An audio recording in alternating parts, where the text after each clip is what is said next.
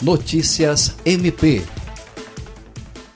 O Ministério Público do Estado do Acre, por intermédio da 10 Promotoria de Justiça Criminal, requereu o cumprimento de decisão judicial proferida ao policial penal Kenilson Silva de Souza, preso em flagrante pela prática de crime de feminicídio, ocorrido dia 11 de março de 2020 em Rio Branco.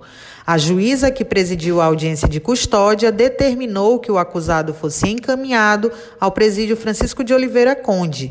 Entretanto, ele foi levado para o Hospital de Saúde Mental do Acre, tendo o Instituto de Administração Penitenciária descumprido decisão judicial, realizando a transferência do preso sem que houvesse determinação nesse sentido. O promotor de justiça Dom Maximiano Pérez Neto, que assina o pedido, relata que Kenison Silva de Souza recebeu atendimento técnico durante a audiência de custódia e que não consta nos autos menção no sentido da necessidade de encaminhamento do mesmo para tratamento psicológico.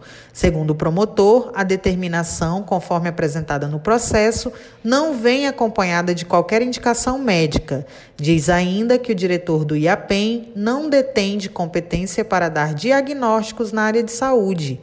Diante disso, o Ministério Público requer que seja determinado o encaminhamento do preso para a unidade prisional em atendimento à determinação judicial.